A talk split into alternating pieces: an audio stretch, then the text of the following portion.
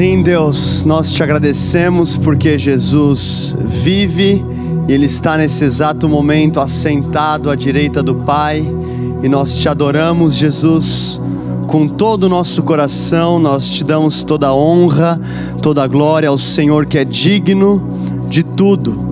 O Senhor é o Alfa e o Ômega, o início e o fim. O Senhor é a brilhante estrela da manhã, a raiz de Davi, o justo juiz. Nós te exaltamos com todo o seu coração, o nosso coração. Aonde você está na sua casa, levanta suas mãos bem alto, aonde você está. Começa a falar ao Senhor Jesus mesmo nós estamos, né, distantes fisicamente, nós estamos em um coração, em um espírito.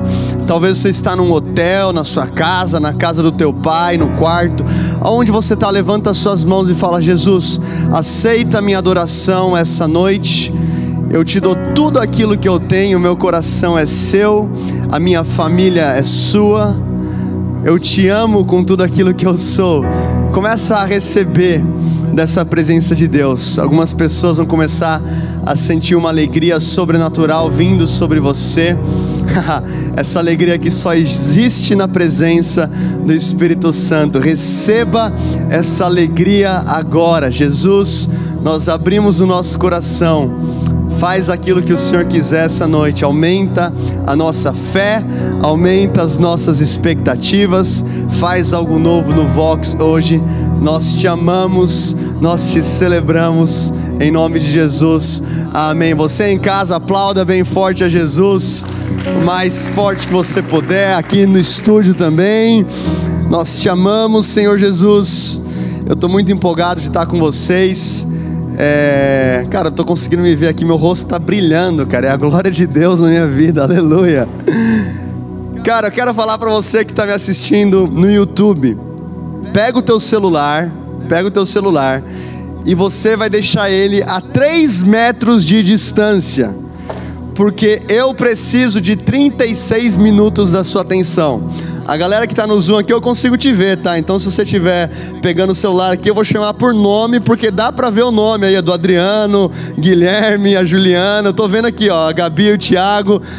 Se não estiver prestando atenção, eu vou chamar, igual tipo aquele professor que você tinha na escola, porque eu creio que Deus tem uma palavra hoje para gente.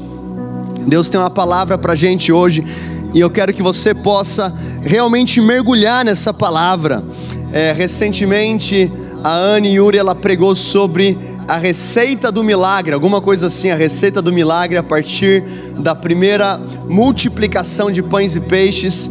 E quando o André Gonçalves me convidou para pregar hoje, eu sempre muito feliz de falar no Vox é, o Senhor falou comigo: fala da multiplicação. Eu falei, Deus, mas a, a Anne acabou de pregar sobre isso e foi tão profundo. Eu estava em casa, cara. Quando a Anne terminou de ministrar, eu estava de joelhos, sentindo a presença de Deus, a minha esposa também, e, e, e Deus fazendo algo poderoso na minha vida. Quem é que é grato? Porque na Zion Church, nesse momento né, é tão delicado, a gente tem uma galera de mídia incrível trabalhando, fazendo esses cultos acontecer. Vamos dar uma salva de palmas aí para essa galera. É, a gente não consegue ver, eles estão atrás da telinha, cara.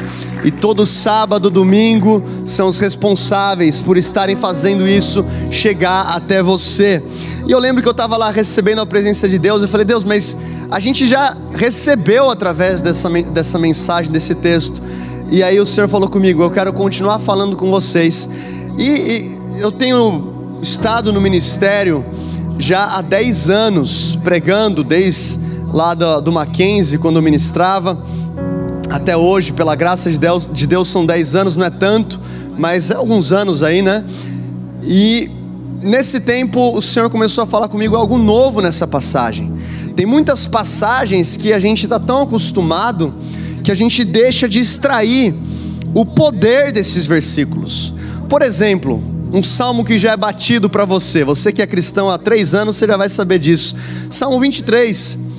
O Senhor é o meu pastor e nada me faltará. E às vezes a gente lê de maneira automática. Agora, para para pensar quão poderoso é esse versículo. O Senhor, então começa o Senhor, ele é soberano. Não é apenas um Deus da minha imaginação, ele é um Deus real, que ele está em um trono real ele é um Senhor, ele governa sobre o universo, e esse Senhor soberano, ele é o meu. Olha aqui a pessoalidade do salmista, ele é o meu pastor. Não é simplesmente o pastor do meu pastor, o pastor da vovó do coque, o pastor do cara lá do reteté. Ele é o meu pastor. O que, que significa pastor? O pastor, ele é responsável por trazer direção, um pastor de ovelhas, ele conduz as, as, ovelhas, ele é responsável por trazer alimento, ele é responsável por trazer água, por trazer refrigério, ele é responsável por espantar o inimigo, ele é responsável por cuidar das feridas das ovelhas, e o salmista está falando: Senhor que é soberano, que é poderoso, ele é o meu pastor. Para para entender isso. E nada me faltará, nada. Quero profetizar para você, Vox, que nada vai faltar na sua vida, em nome de Jesus. Posso ouvir um amém aqui no estúdio? Tô ficando do reteté hoje, cara. Você que está no estúdio, me ajuda a pregar aqui, cara. Levanta a cadeira, faz barulho. Meu irmão, se o culto de hoje fosse no Butantã, vocês iam ver, cara. Ah, Labacharabacai. Nada vai faltar na sua vida. Algo que às vezes a gente coloca tão no piloto automático que a gente deixa de ver a beleza e a profundidade daquilo. Então vem comigo aí para João capítulo 6. Hoje o tema da mensagem é antes do milagre. Então você que está com o teu caderno aí, anote antes do milagre. A verdade é que a gente gosta de orar pelo milagre. Só que existem alguns elementos que acontecem antes do milagre acontecer. Deus é soberano, ele pode estralar o dedo e a parada vai acontecer porque ele é poderoso. Mas existem princípios na Bíblia e não é uma regra, mas Deus ele opera também através de princípios. Vamos então aqui para João capítulo 6, Pega a tua Bíblia de papel, você que é mais espiritual, porque eu já falei para você deixar o celular a 3 metros. Então eu tô vendo aí quem pegou o celular. Brincadeira, não tô vendo, mas eu tô sentindo no espírito. Tô, tô, tô brincando, não tô sentindo. Mas não pega o celular, você entendeu o ponto? Pega a Bíblia de papel, pega a caneta. Por quê? Porque, cara, tem coisa que Deus fala com você na Bíblia que você não vai saber exatamente onde foi, mas aquela memória visual vai te ajudar. A minha Bíblia é toda rabiscada, você vai ver aqui cheio de rabisco. Então isso é um sinal de um homem, uma mulher de Deus.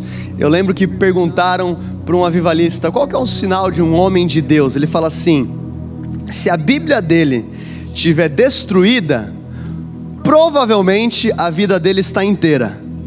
Se a Bíblia dele estiver inteira, provavelmente a vida dele está destruída. Deus te abençoe, uma excelente noite para todo mundo. Vamos lá, João capítulo 6, versículo 5, na sua Bíblia de papel, eu vou ler a partir é, da nova versão internacional. Levantando os olhos e vendo uma grande multidão que se aproximava, Jesus disse a Felipe: Onde compraremos pão para esse povo comer? e fez essa pergunta apenas para pô-lo à prova, pois já tinha em mente o que iria fazer.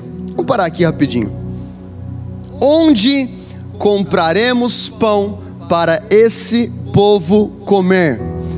É engraçado que a Bíblia ela fala, ele fez essa pergunta apenas para pô-lo à prova. Sabia que tem perguntas que Jesus faz para você apenas para instigar a sua fé ou para expor incredulidade que ele quer quebrar na sua vida?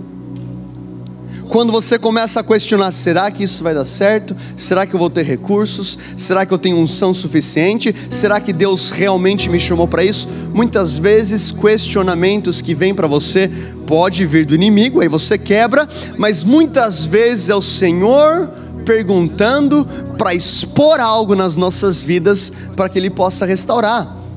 Então ele fala: onde compraremos pão?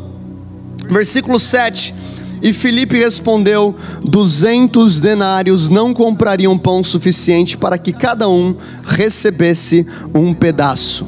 E outro discípulo, diga comigo, outro discípulo, outro discípulo, André, o Sim, irmão de Simão Pedro, tomou a palavra. Aqui está um rapaz, um menino, em outras versões, com cinco pães de cevada e dois peixinhos. Mas o que é isso para tanta gente? E disse Jesus: Mandem o povo assentar-se. Se você está com o teu marca-texto, sublinha essa parte aí. Mandem o povo assentar-se. Havia muita grama naquele lugar. E todos se assentaram e eram cerca de cinco mil homens. Então Jesus tomou os pães e deu graças e os repartiu entre os que estavam assentados, tanto quanto queriam, e fez o mesmo com os peixes. E depois que todos receberam o suficiente para comer, disse aos seus discípulos: Ajuntem os pedaços dos cinco pães de cevada deixados por aqueles que tinham comido não, desculpe, ajuntem os pedaços que sobraram, que nada seja desperdiçado. Então eles ajuntaram e encheram doze cestos com os pedaços dos cinco pães de cevada deixados por aqueles que tinham comido. Senhor Jesus, nós te damos liberdade para falar conosco através da palavra. Nós clamamos, nos dê revelação das Escrituras, acalenta o nosso coração aquece o nosso coração, nós te damos toda a atenção, fale conosco, em nome de Jesus, amém. Amém. Antes do milagre, a gente gosta de celebrar o versículo 12. Depois que todos receberam o suficiente. Glória a Deus. Todos receberam o suficiente. Todos comeram. Todos se alimentaram. Grande multiplicação. A gente gosta disso né? A gente gosta do reteté, a gente gosta da abundância, a gente gosta da prosperidade. Todo mundo gosta disso. Você gosta da promoção no trabalho. Quem que não gosta? Você vai falar que você não gosta disso? Você gosta da porta aberta, você gosta de orar pelo enfermo e ver a cura. Eu também gosto disso.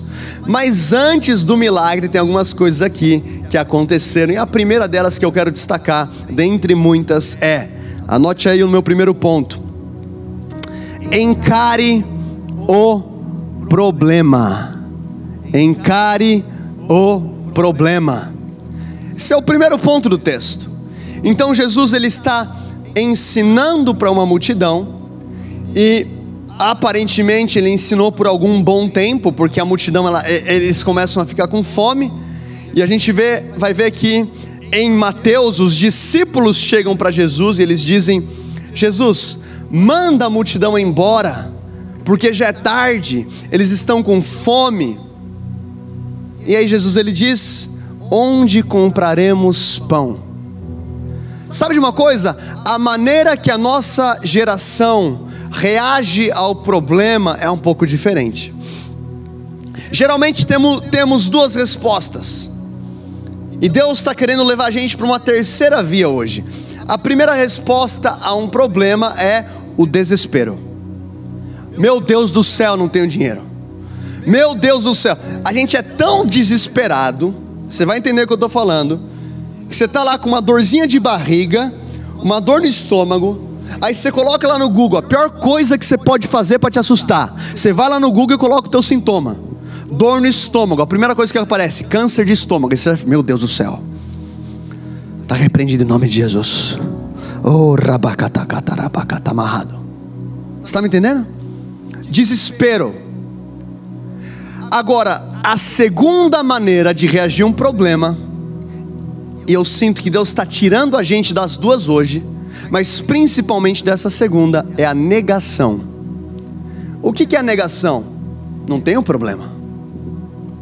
Dudu, como é que está a sua vida espiritual? Tá tudo muito bem, aleluia, louvado seja o Senhor. Dudu, como é que tá o casamento? Tá incrível, não tem nem como melhorar. Dudu, tá tudo certo? Tá tudo certo.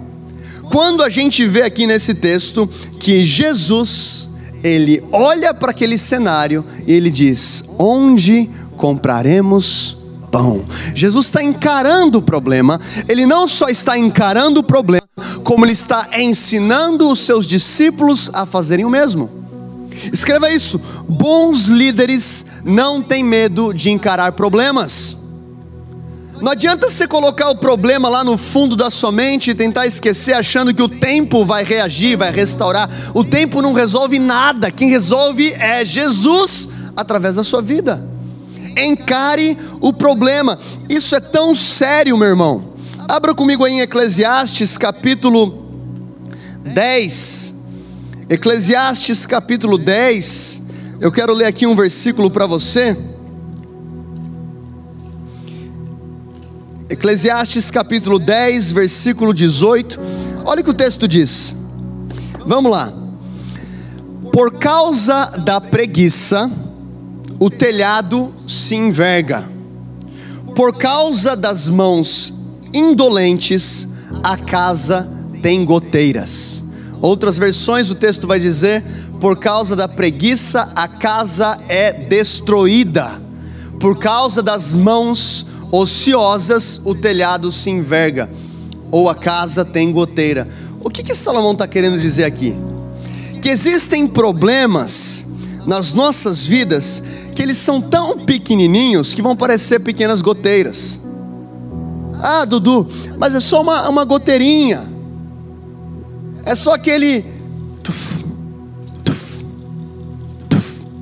É algo tão irrelevante Deixa lá, já é a minha goteira de estimação. E o que Salomão está dizendo é: se você não arrumar o telhado, se você for ocioso, se você for preguiçoso, se você tolerar essa goteira, essa goteira pode arruinar uma casa inteira. O que eu estou falando para você hoje, meu irmão, é que a minha e a sua habilidade de tolerar uma goteira vai fazer com que a casa seja destruída. O que eu estou falando para você é que a nossa geração precisa ter uma ira santa com as coisas que nós precisamos resolver, sejam elas familiares, sejam elas profissionais, sejam elas de caráter. Eu já vi tantos casamentos que começam muito bem, mas o marido ou a esposa tem lá uma goteirinha de estimação, que é um probleminha que nunca foi tratado. Ah, mas é só uma goteira. E Salomão vai falar: as mãos preguiçosas fazem com que o telhado seja envergado. Meu irmão, sobe no telhado hoje e arruma aquilo que você tem que arrumar, porque antes do milagre você tem que encarar o problema antes do milagre. Não adianta fingir que não existe, não adianta fingir que está tudo bem. Deus pode fazer o sobrenatural, mas Ele te chama como um filho responsável. Encare o problema pode ser um problema de mentira, pode ser um problema no caráter, pode ser a pessoa, pessoas que pegam emprestado e não devolvem. Eu não sei qual que é o seu problema, mas Jesus está falando, filho, antes do milagre acontecer na sua vida, eu quero te ensinar a tapar o telhado, porque a casa não pode ser destruída. Porque senão a nossa geração fica falando de legado, de chamado, de transformação, e a gente começa a edificar um prédio muito bonito, um prédio muito grande, de vários andares, e de repente, no meio dessa construção, acontece um desabamento. Sabe por quê? Por uma goteirinha que você tolerou por algo tão pequeno que você não decidiu tratar, por algo que era como uma espinha espiritual que era simplesmente você trazer para um líder, simplesmente você trazer diante de Deus. Rei, hey, Deus não está esperando a perfeição de você, Ele espera vulnerabilidade, transparência. E quando eu chego diante dele em transparência, ele fala: Filho, eu vou tratar essa espinha antes que vire algo mais perigoso. É hora de encarar os problemas. Bons líderes não têm medo de enfrentar problemas. E é interessante que Jesus ele pergunta: onde iremos comprar pão para toda essa gente? E aí Felipe diz: nem 200 denários seriam suficiente. Felipe, você entendeu a pergunta errada. Jesus não perguntou quanto custaria, ele perguntou onde compraria. Jesus não está falando de dinheiro, ele está falando da fonte. De onde você acha que será a fonte? Felipe, não é dinheiro. Você parou para perceber que muitas vezes que Deus quer esticar a nossa fé, o primeiro problema ele vai parecer financeiro? como se Deus ele tivesse limitado ao teu bolso, como se Deus tivesse limitado à tua conta bancária, como se Deus tivesse limitado ao teu extrato, como se Deus tivesse limitado a quanto você ganha. Pare de limitar o poder de Deus na sua vida. Jesus não perguntou quanto custaria, ele falou onde compraremos. Ele está provocando algo nos discípulos e Jesus está provocando algo em mim e em você para esticar a nossa fé antes do milagre acontecer. Aleluia! Obrigado, Jesus. Deixa eu tomar uma água, porque eu estou muito empolgado. Nesse ritmo não, não vou aguentar os cinco pontos. Aperta o cinto aí, cara que a gente está quase decolando. Oh, em caso de despressurização, as máscaras cairão. Aleluia. Ponto número dois. Escreva aí. Há poder nas conexões. Se você acredita nisso, diga amém. Há poder nas conexões. É interessante que lá no versículo 9, André diz o seguinte: Aqui está um rapaz. Aqui está um menino que tem cinco pães e dois peixinhos. Tipo, André, você não vai fazer isso com o moleque. O cara tá com o Macfish feliz. Que a mãezinha preparou, tipo, para ele: Filho, vai lá ouvir Jesus. Eu vou te dar aqui uma lancheirinha. E você tá trazendo o menino diante de Jesus. É interessante que André ele tem um questionamento, sim ele é humano, ele fala: o que seria isso para tanta gente? São 5 mil homens, fora mulheres e crianças. Mas anote isso: um bom líder, ele conecta pessoas em potencial a Cristo. André conectou aquele menino a Jesus. Quando André ele olha para aquela multidão, ele vê um potencial dentre tantas pessoas, ele vê um menino. Vox, entenda algo.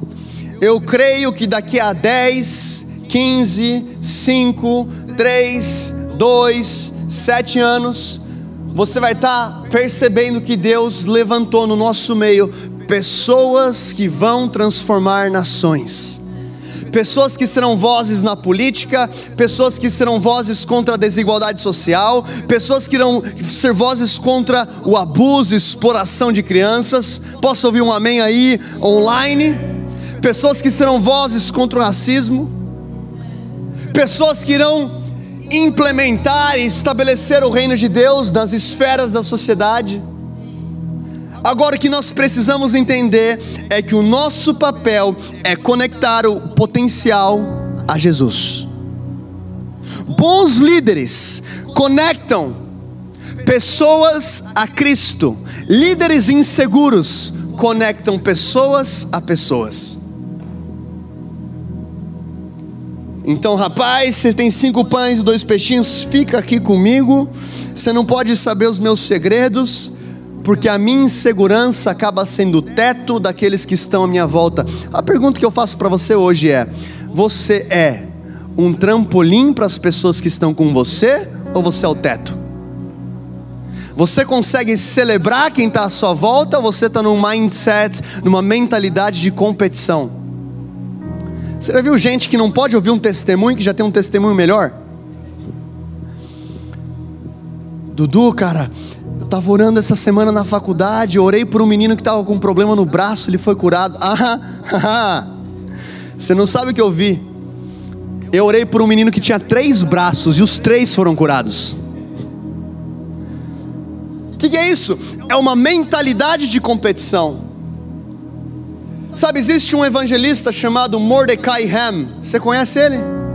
Já ouviu falar dele? Provavelmente aqui 1% vai ouvir, eu não estou menosprezando, eu também não conhecia. Billy Graham. Alguém já ouviu falar de Billy Graham? E se eu falar para você que Mordecai Ham foi aquele que trouxe Billy Graham para Jesus? Você está disposto a ser um Mordecai Ham para uma geração? Você está disposto a ser um Ananias para uma geração, aquele que vai ser usado para retirar as escamas dos olhos de Saulo e enviar um grande apóstolo que mudou a história da igreja? Ananias ele aparece em um capítulo na Bíblia, mas o capítulo que ele aparece, ele faz a diferença. Entenda algo, Deus pode te usar para levantar pessoas que vão abalar uma nação, e nós não estamos em um modelo de competição, nós estamos no mesmo time. Nós estamos no mesmo time. André entendeu. Eu não tenho cinco pães, eu não tenho dois peixinhos, mas esse rapaz tem. Qual que é o meu papel? É conectar ele com Jesus. Esse é o nosso papel, Vox. É conectar uma geração com Jesus. Antes do milagre acontecer, esteja conectado. Existe poder em conexões. Sabia que você pode estar uma conexão do seu destino? E eu vejo, infelizmente, infelizmente, uma geração de desigrejados crescendo cada vez mais no nosso tempo. Jovens que foram frustrados e agora optam pela incrível igreja do YouTube. Eu não sou contra, eu não sou contra de maneira nenhuma, porque você está me assistindo no YouTube.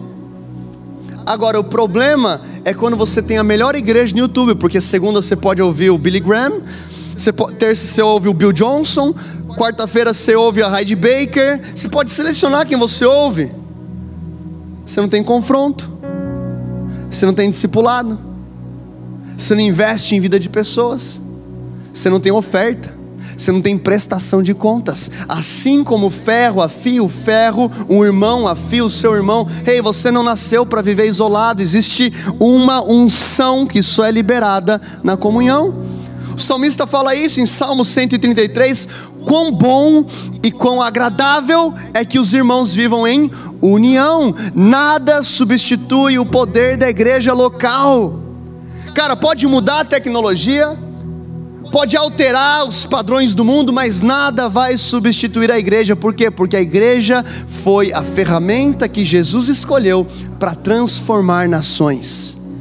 Tu és Pedro, e sobre essa pedra eu edificarei a minha eclesia, eu edificarei a minha igreja, e as portas do inferno não prevalecerão contra ela. O que, é a eclesia? É um prédio? Claro que não. Eclesia foi um termo instaurado primeiro pelos gregos, adotado pelos romanos, e trazia a conotação de uma assembleia de pessoas enviadas a uma nação para estabelecer a cultura da nação pela qual eles foram enviados. Então funcionava da seguinte maneira: Roma conquistava uma cidade, então na cidade conquistava, conquistada, eles estabeleciam uma eclesia. E nessa cidade, a assembleia de pessoas nessa cidade tinham a obrigação, tinham o intuito tinham a missão de fazer aquela cidade falar como os romanos, se vestir como os romanos, terem a cultura romana. E Jesus ele não usa o termo sinagoga, ele não usa o termo, ele pega um termo secular para explicar o que, que seria a igreja. O que, que é a igreja? É uma assembleia de pessoas em uma cidade para trazer uma cultura da nação que nós fomos enviados. Dudu, que nação? Você é cidadão dos céus.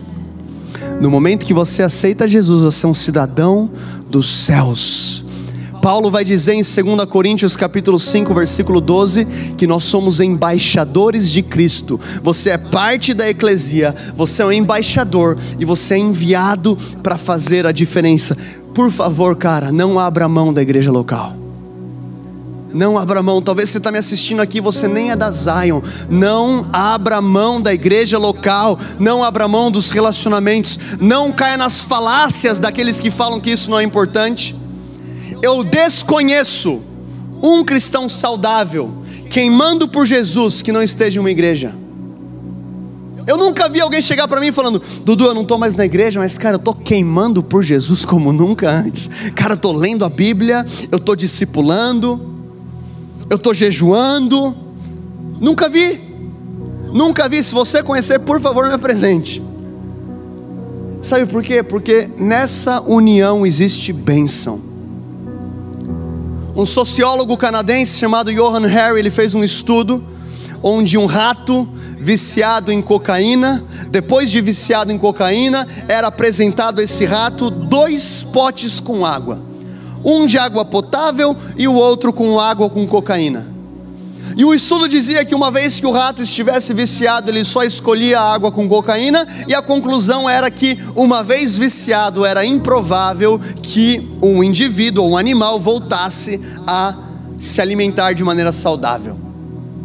Esse cara não concordou. Ele falou: você coloca um rato numa gaiola, sozinho, sem possibilidade nenhuma, é claro que ele vai escolher a água contaminada. E sabe o que ele fez? Ele fez um negócio que ele chama de Rat Park um parque de ratos. Um lugar muito grande, uma gaiola maior, com vários ratinhos, com rodas para aqueles ratinhos ficarem correndo. Eles tinham queijo para comer, tinham momentos de adoração. Tô brincando, tá? E nesse Red Park, os ratos também tinham água potável e água com cocaína. E por incrível que pareça, naquele ambiente, o rato, uma vez contaminado, aos poucos, ele começava a voltar a beber água potável e ele era completamente livre. Sabe qual é a conclusão do estudo? Que o oposto do vício não é a sobriedade, o oposto do vício é uma comunidade saudável. Cerque-se de pessoas que estão caminhando para a mesma direção que você. Ponto número 3. Encontre descanso. Encontre descanso. Versículo número 10. Disse Jesus: Mandem o povo assentar-se. Havia muita grama naquele lugar e todos se assentaram. Para para pensar. Imagina que você está diante de uma situação que você precisa comer, que você precisa de comida. Eu assisti recentemente um filme chamado No Coração do Mar. Acho que é esse o nome do filme uma história onde existe é, um naufrágio e pessoas estão em um barco pequeno, um bote, tentando remar no Oceano Pacífico. Por dias e dias, setenta e poucos dias, eles começam a ficar com uma. é uma história baseada em fatos reais. Eles começam a ficar com tanta fome que eles começam, aqueles marinheiros começam a tirar na sorte quem deveria morrer para que os outros tripulantes pudessem comer. Eles começam a, a comer carne dos amigos um, um, um senso de sobrevivência, um, uma mentalidade de sobrevivência terrível proporcionada pela fome. Então você imagina que uma multidão no deserto, obviamente que não chega a ser uma situação como essa, mas está todo mundo com fome, todo mundo esperando romper. Você já chegou? Eu, eu falava que não tem nada que te dá mais fome do que o surf. Parecia que quando você ia surfar, você voltava com três estômagos. Tipo, mano, eu preciso comer. Aí você fica esperando aquela comida ficar pronta. Terrível. Ou você vai no restaurante, cara. Você chega no restaurante e o prato começa a demorar e você fica chamando o garçom. Tudo bom, campeão? A primeira vez é tipo educado, né? Ô, campeão, tá chegando lá? Não, tá chegando sim. Aí você toma o suco inteiro. Aí você fala, meu Deus, já foi o suco inteiro. Agora eu vou ter que pegar outro suco. Aí você pede outro suco. O suco chega, a comida não vem. Aí você começa a entrar no, no lifestyle de competição. Por quê? Porque fica chegando comida nas mesas à sua volta. E aí você começa a fazer a conta. Essa mesa chegou depois de mim. Amigão! Aí o tom começa a engrossar, né? Amigão, a gente já pediu aqui faz 35 minutos. Se você estiver no Rio de Janeiro, então, é duas horas de espera, no mínimo. Brincadeira aqui com os meus amigos cariocas não é tão brincadeira assim. A gente não gosta de esperar. A gente não gosta. E agora Jesus ele está no meio de 5 mil homens, fora mulheres e crianças. Ele tem uma ideia: senta todo mundo. Não, Jesus, não é assim. A gente está com fome. Faz a parada acontecer aí. Manda a gente para algum lugar. Faz nascer árvore aí do deserto com frutas, mas sentar já parou para imaginar que muitas vezes Deus manda você fazer algo completamente diferente daquilo que você imaginaria? Não faz sentido. O romper, ele não está na equação, o romper está na obediência. O romper não está na equação, o romper está na obediência radical. Certo dia, é, dez leprosos chegam para Jesus e eles dizem: Jesus, se queres, ficaremos curados. Jesus diz: mostrem-se ao sacerdote.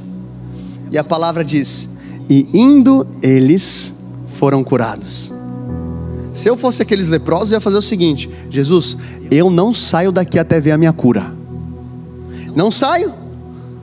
Estão falando aí que você cuspiu na, na, terra, fez lama, colocou no olho, você ressuscitou Lázaro, você sempre está fazendo as coisas, e agora eu vou me mostrar ao sacerdote?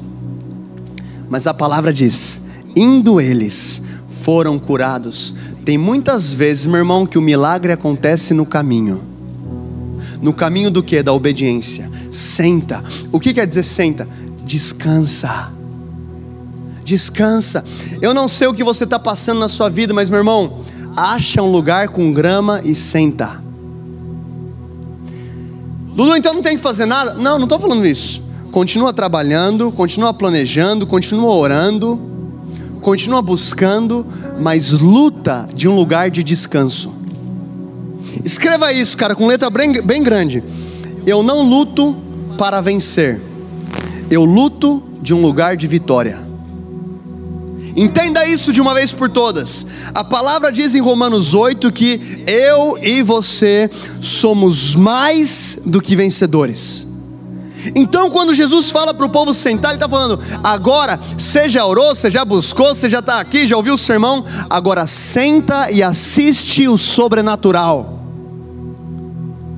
Já parou para pensar que na equação do milagre vai ter a tua parte que é a natural e a parte de Deus é sempre a sobrenatural? Imporão as mãos sobre os enfermos, é a sua parte. Eles serão curados, é parte de Deus. Josué, dê sete voltas e grite, é a nossa parte. As muralhas vão cair, é a parte de Deus. Viúva, derrame o azeite, é a parte dela, é natural. O azeite vai multiplicar, é a parte de Deus. Pedro, saia do barco, é natural. Pedro anda sobre as águas, é sobrenatural. Davi, ele vai para a batalha, é natural. Deus dá o gigante para Davi, aquela pedrinha destrói o gigante, é sobrenatural. Deus está falando, você vai fazer a sua parte e descansa, porque o sobrenatural quem faz é Ele.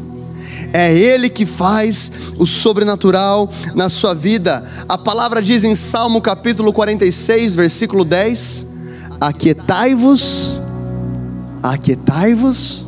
Toda vez que eu leio isso é tipo, Respira fundo. Aquietai-vos e sabeis que eu sou Deus. Talvez você está precisando de uma porta aberta de emprego. Talvez você está precisando pagar uma dívida. Ou precisando de uma cura. Ou de uma namorada. Aleluia. Escreve aí no chat e fala assim: Eu, eu, eu, eu, eu, eu. Eu não sei qual que é o romper. Eu não sei qual que é o milagre que você está esperando. Tem uns que estão esperando tanto tempo que aquele filme, a espera de um milagre. Glória a Deus, cara. Antes a espera de um milagre do que fazendo na sua força aí, de qualquer jeito, todas as pessoas. Glória a Deus pela sua vida. Está construindo seu testemunho, cara. É isso aí, se guarda, se proteja, guarde seu coração. O que eu estou falando hoje é: faça a sua parte. Não estou falando para você ser negligente, não estou falando para você ser displicente. Encare o seu problema, mas lute de um lugar de descanso. O texto vai dizer em Êxodo, eu vou abrir aqui porque você vai abrir na sua casa com a sua Bíblia de papel. Êxodo 14, 14. Olha o que o texto vai dizer. Eu amo esse versículo. O Senhor lutará por vocês, tão somente acalmem-se. Uau! Eu quero ler isso de novo para você. Eu vou ler profetizando para você. Abra suas mãos como recebendo algo de Deus. O Senhor lutará por você. Tão somente acalma-se. Uau! Senta na grama e assiste. Esse é o meu ponto número 4. Ponto número 5. Ou melhor, esse é o meu ponto número 3. Ponto número 4. Mantenha um coração grato. Olha o que o texto diz lá no versículo 11. Então Jesus tomou os pães, e deu graças. Fala comigo, deu graças. Espera aí, vamos ler de novo isso aqui. E Jesus tomou os pães e deu graças. Não faz sentido. Por que não faz sentido? Porque a multiplicação ainda não tinha acontecido. Geralmente a gente agradece depois do milagre. Você está entendendo? Você está entendendo que a gratidão, ela não pode ser esperada até a linha de chegada? Você está entendendo que a gratidão ela muda o ambiente? Jesus, diante de um cenário onde tinha uma multidão com fome, ele pega cinco pães, mas não é nada isso aqui. Eu não tenho nada. Tem alguém aqui que você abriu a sua conta bancária essa semana e você falou: Eu não tenho nada. E Deus pega aquilo e ele fala: Graças. A fidelidade é testada no pouco. Ser grato, alegre, no muito é muito fácil. Mas se você for fiel no pouco, sobre o muito Deus vai te colocar. Talvez você está num trabalho que você não gosta. Talvez você está num estágio que você não gosta. Talvez você está numa escola, numa, numa universidade que você não gosta. Talvez você está numa casa que você não gosta. Talvez você não gosta do seu colchão. Eu não estou falando para você não ter senso crítico, tá? Compra um colchão melhor, pelo amor de Deus. Mas o que eu estou falando é, a gratidão, ela abre a porta do milagre. O que eu estou falando é, é que Jesus ele está diante de um cenário de dúvida, de medo, de fome, de incredulidade, e ele fala graças. E eu amo o texto em Mateus capítulo 14, 19, a mesma história. Se eu não me engano, foi esse versículo que a Anne leu. A palavra fala: E ordenou que a multidão se assentasse na grama, e tomando os cinco pães e os dois peixes, olhando para o céu, deu graças e partiu os pães. Ele pega o pão, ele dá graças e ele olha para o céu. O que é olhar para o céu?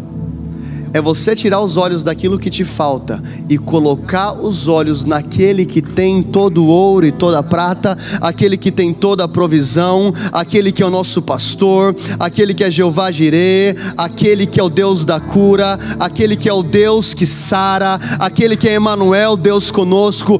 Para de olhar para o pão e começa a olhar para o pão da vida. Para de olhar para aquilo que te falta e começa a agradecer por aquilo que vai chegar. Você está entendendo, meu irmão? E muitas vezes a gente não assume que a gente tem um coração ingrato. Eu não vou chegar diante de você e falar assim, meu irmão, meu, coração é tão ingrato. A gente não fala isso porque é feio, mas como que eu percebo ingratidão quando começa a ter murmuração na minha vida?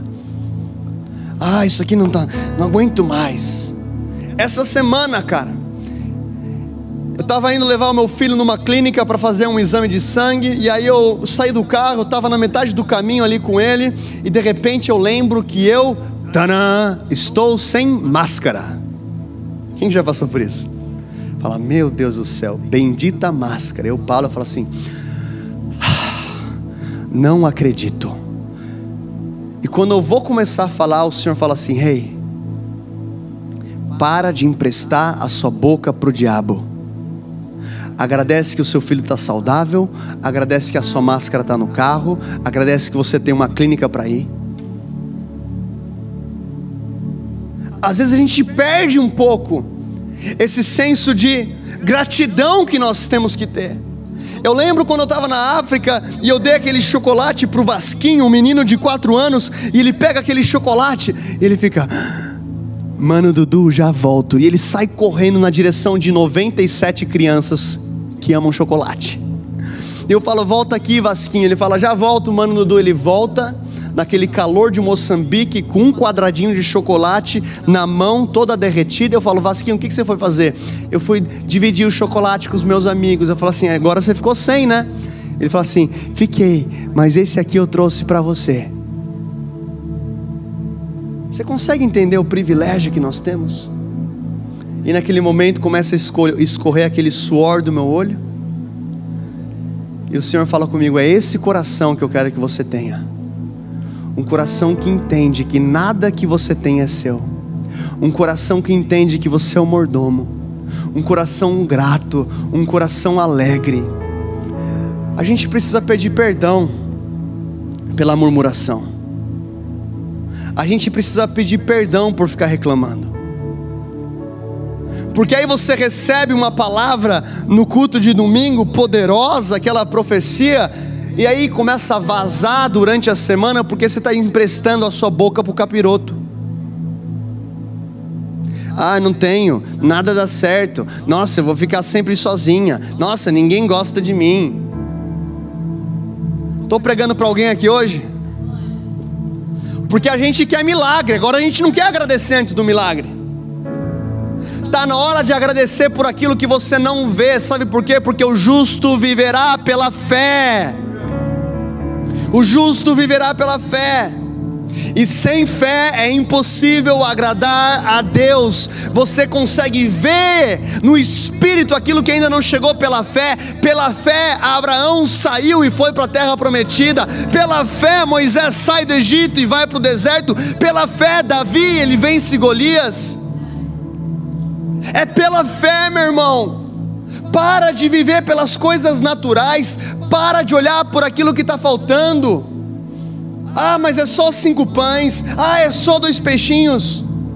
Senhor Jesus, nesse momento a gente quer cancelar toda a palavra de murmuração, toda a palavra de ingratidão.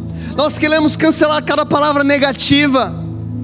E a gente quer te agradecer, Jesus, porque nós temos provisão, nós temos saúde, nós temos a Sua presença. Nós temos a Sua presença, Jesus. E que vergonha é, que vergonha é para a igreja quando o mundo que não tem Jesus consegue ser mais grato do que nós, que temos o Senhor vivendo em nós através do Espírito Santo. Nesse momento, Espírito Santo, nós pedimos perdão por toda ingratidão, por toda murmuração, por toda fofoca. Limpa o nosso coração, Jesus. Muda a nossa mentalidade que a gente possa olhar para aquilo que ainda não chegou, que a gente possa agradecer por aquilo que a gente ainda não viu fisicamente. Jesus, a gente quer aprender através da Sua palavra, aleluia, glória a Deus. Ponto número 5: compartilhe o que tem em mãos, compartilhe o que tem em mãos. Vamos ler o versículo 11 aqui. Então Jesus deu graças e os repartiu entre os que estavam assentados. Agora vamos para Mateus capítulo 14. Quero ver isso aqui com você de uma outra perspectiva. Mateus capítulo 14. Mateus está correndo aqui um pouco da minha Bíblia. Vou te achar, Mateus. Fica tranquilo. Mateus capítulo 14, versículo 19. E ordenou que a multidão se assentasse na grama, e tomando os cinco pães e os dois peixes, e olhando para o céu, deu graças e partiu os pães, e em seguida deu aos discípulos, e estes a multidão. Entenda o fluxo. Jesus ele pega o pão, ele agradece, ele olha para o céu, ele parte o pão e dá aos discípulos. E os discípulos dão à multidão. Pergunta: onde que o milagre aconteceu? Nas mãos dos discípulos. Espiritualmente aconteceu no momento que Jesus pega, agradece, olha para o céu, mas fisicamente o milagre se materializou enquanto os discípulos compartilhavam. O que eu quero falar para você nesse momento, meu irmão, é que passou do tempo da gente ficar colecionando profecia. O que eu quero falar para você é que passou do tempo da gente ficar colecionando palavras, passou do tempo da gente ter mais informação do que ação. Um discípulo de Jesus, ele não pode se contentar apenas em ter revelação. A sua mente não pode ser maior do que o seu coração. Faça alguma coisa com aquilo que você recebeu. Sabe, recentemente eu fui abordado por um jovem que ama Jesus. Ele ama Jesus, eu não tenho dúvidas disso. E ele falou: Pastor, eu, eu quero saber qual que é o próximo curso que eu tenho que fazer. Eu já fiz tal curso, eu já fiz tal curso, eu já fiz é, esse curso aqui na Escola Zal, eu já fui para tal conferência, eu já fui para tal país. Qual que é a próxima coisa que eu tenho que fazer para viver o meu romper? E eu olhei para ele e falei, Jesus, eu não sei o que ele tem que fazer, ele já fez tanto curso, tanta coisa, já viu tanto culto, tanta imposição de mão, o que, que, que, que ele tem que fazer, Jesus? Você já parou para pensar isso às vezes? Tipo, o que, que essa pessoa, por que que está travado? Não faz sentido estar tá travado. E o Espírito Santo cutucou algo no meu coração. Pergunta para ele quem que ele está ajudando, quem que ele está discipulando. Eu falei, é, tá. Quem que você está discipulando? Não precisa ser discipulando meu discípulo formal, meu filho espiritual. Por favor, não venha com essas nomenclaturas aqui, tá? Eu tenho uma geração de filhos e filhos. Nada contra, mas aqui a gente prefere falar amigos. É mais normal para o mundo lá fora que ainda não consegue, não conhece Jesus, varão, varoa. Eu perguntei quem que você está discipulando? Ele, como assim? Quem que você está ajudando? Ajudando assim no dia a dia? Não, pessoas que você está intencionalmente investindo. Como Jesus que pegou 12. Quem que são os seus? Você fala, cara, essa pessoa vai ser transformada através da minha vida, em nome de Jesus. Ele parou e falou assim: não tenho. Eu falei: É aí que está o problema. Você é um lago, você não é um rio. Você só recebe, recebe, recebe, recebe. Você não está liberando. Sabia que o que o Mar Morto e o Mar da Galileia eles nascem do mesmo afluente? Então tem uma afluente que vem ela, e vira o Mar da Galileia, onde tem muito peixe, onde os discípulos pescavam e esse e depois volta então mais um rio e vai para o Mar Morto. Como que o Mar da Galileia tem tanto peixe, no Mar Morto tem tanta morte não tem nada vivo? Sabe por quê? Porque o Mar Morto não deságua, ele só recebe. Ele só recebe e num deserto onde tem muito sal, aquele recebimento gera morte. E Deus está falando para a gente: começa a liberar aquilo que você tem. Começa a liberar aquilo que você recebeu. Agora você já agradeceu, você já sentou na grama, você já encarou o seu problema, você já está conectado. Vai e fala de Jesus, vai e discipula alguém, vai orar por alguém, vai ajudar alguém. Cara, o que eu tenho, uma ira santa com a igreja da internet, é que existem mais dedos apontados do que mãos estendidas. Tudo está errado. Ah, a igreja A está errada, pregador A está errado, essa igreja tem isso, aquela igreja tem aquilo. Para de ficar criticando e vai discipular alguém, meu irmão.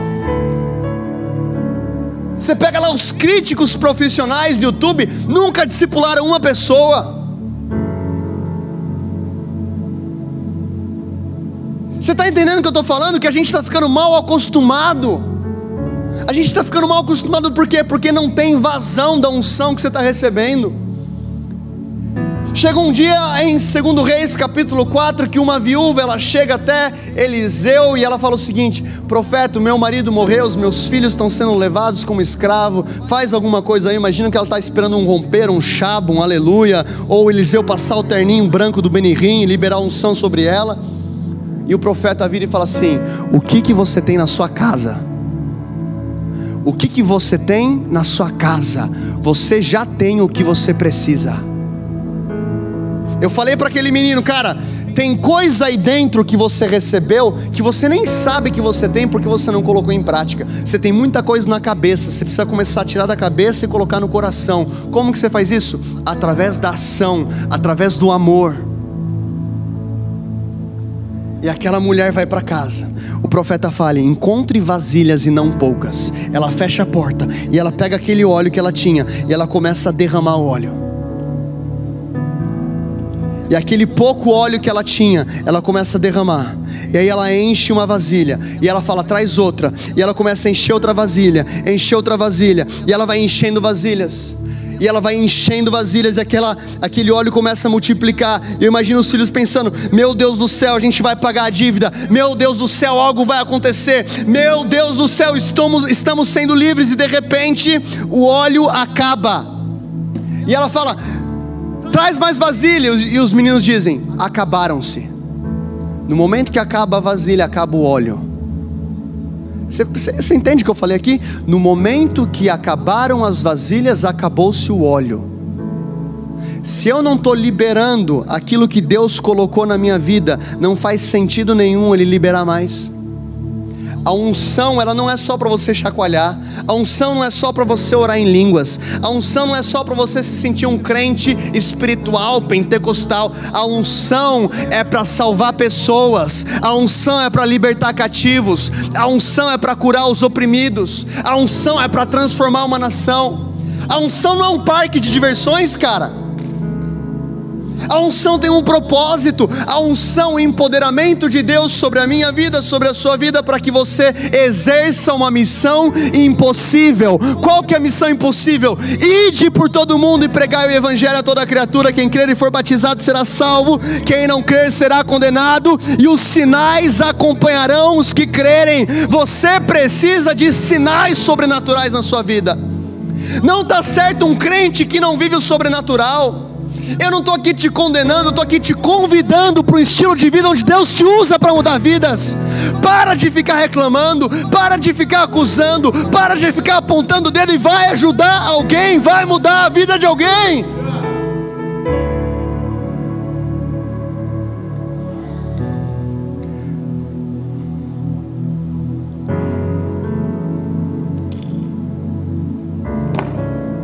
Nós te amamos, Jesus. Compartilhe o que você tem. O maior romper que você vai ver na sua vida vai ser no momento que você estiver compartilhando. Encare o seu problema, não abra mão da comunidade. Assente-se, descanse, tenha um coração grato e libere. Libere aquilo que Deus colocou na sua vida. Libere aquilo que Deus colocou na sua vida. Charles Spurgeon falava o seguinte: o evangelho é um mendigo contando a outro mendigo aonde encontrou pão. Entenda isso. A gente não pode apenas ter aparência de chuva. Provérbios capítulo 25, 15, o texto diz: Como nuvens e ventos sem chuva, é aquele que se gaba de presentes que nunca deu. Aquele que é uma nuvem sem chuva o que é uma nuvem sem chuva? Ele tem cara de avivamento, ele canta músicas de avivamento, mas ele é só aparência. Não tem chuva, não tem matéria, não chove, não tem transformação, ele só tem aparência. E Deus está falando, eu creio que essa mensagem é para nós brasileiros. 60 milhões de evangélicos, uma nuvem, muitas vezes sem chuva porque a gente está retendo aquilo que o Senhor confiou a nós. É momento, Vox, de fazer diferente. É momento de receber a palavra de Deus com sobriedade. É momento de quebrantamento. É momento de arrependimento. Deus, Ele está liberando um manto sobre a nossa nação. E eu creio que as nações da terra virão até Zion, em São Paulo, Zion também em Recife, Zion em Quito, Zion em Portugal, para falar: Uau, o que, que vocês estão vivendo? Nós queremos isso. Só que a gente precisa entender que todos nós precisamos participar dessa grande colheita, todos nós temos parte importante. Deus quer fazer algo sobrenatural hoje. Deus quer mudar uma chave nas nossas vidas, mas Ele está falando: começa, começa em um lugar onde você sabe encarar os seus problemas, arruma o seu telhado, arruma a sua casa, não abra mão da comunidade. Por favor, vamos parar de bater na igreja. Isso aqui não é uma indireta para ninguém, mas nós precisamos entender que a igreja é a assembleia de Deus para uma transformação nacional. Descansa que Deus está operando no impossível, aonde você não consegue ver, dê graças por aquilo que você não viu e compartilha. Aonde você está na sua casa, eu quero que você fique de pé e você vai abrir as suas mãos. Senhor Deus, nós oramos agora pelo sobrenatural invadindo cada vida. Nós oramos agora, Espírito Santo, pela tua presença sobre as nossas vidas. Que o teu fogo, que o teu calor venha sobre nós. Se você está na sua casa e você tá, ah, tem algo queimando no seu coração, o Espírito Santo está te marcando hoje para algo diferente. Existem pessoas aqui que você precisa de cura, a gente já vai orar por você. Existem pessoas aqui que você precisa entregar a sua vida para Jesus. Você é uma multidão, talvez afastado, desviado, mas você sabe, eu preciso de um compromisso sério. Se você quer aceitar Jesus ou voltar para Jesus, simplesmente escreva eu no chat, a gente vai orar por você. Eu, escreva só eu. Senhor Jesus, a gente ora agora que a tua presença venha invadir esse lugar. Senhor Deus, nós pedimos perdão por toda incredulidade Senhor Jesus, muito, muito obrigado pelos milagres que a gente ainda não viu. Eu quero te agradecer pela provisão de cada um, eu quero te agradecer pelas curas, eu quero te agradecer, ó Deus. Eu quero te agradecer pelos casamentos restaurados. Eu quero te agradecer pelas famílias restauradas. Eu quero te agradecer pela nossa liderança. Eu quero te agradecer pelos nossos pastores. Senhor Jesus, Desenvolva agora em nós um coração grato. Nos perdoe por toda ingratidão, por toda amargura. Nós cancelamos agora toda raiz de amargura, toda fofoca. Nos enche de palavras que alegram o seu coração. Espírito Santo, Espírito Santo, o Senhor é santo e habita dentro de nós, que nós possamos viver com responsabilidade.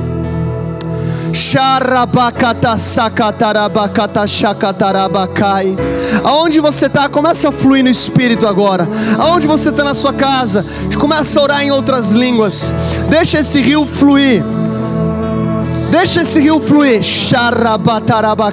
Se você não ora no Espírito, receba agora o dom de orar em outras línguas. Palavras vão vir na sua mente, no seu coração. Libera agora em nome de Jesus.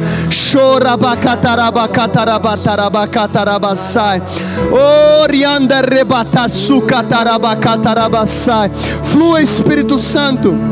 Nós continuaremos ministrando, mas eu quero tirar um momento para adorar ao Senhor. Aonde você está, entregue ao Senhor tudo aquilo que você tem.